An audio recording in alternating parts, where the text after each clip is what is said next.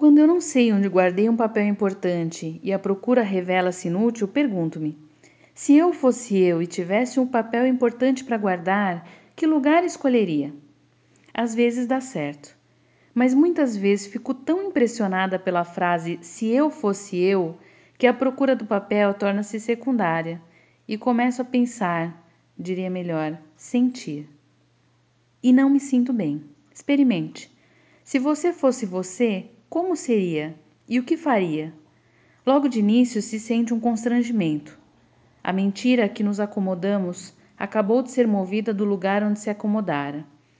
No entanto, eu já li biografias de pessoas que de repente passavam a ser elas mesmas e mudavam inteiramente de vida. Acho que se eu fosse eu, os amigos nem me cumprimentariam na rua, porque até minha fisionomia teria mudado. Como? Não sei. Metade das coisas que eu faria se eu fosse eu, eu não posso contar. Acho, por exemplo, que por um certo motivo eu terminaria presa na cadeia. Se eu fosse eu, daria tudo o que é meu e confiaria o futuro ao futuro. Se eu fosse eu, parece representar o nosso maior perigo de viver. Parece a entrada nova no desconhecido.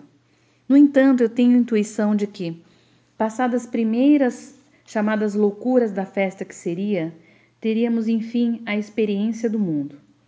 Bem sei, experimentaríamos enfim em pleno a dor do mundo. E a nossa dor, aquela que aprendemos a não sentir. Mas também seríamos por vezes tomados por um êxtase de alegria pura e legítima que eu mal posso adivinhar.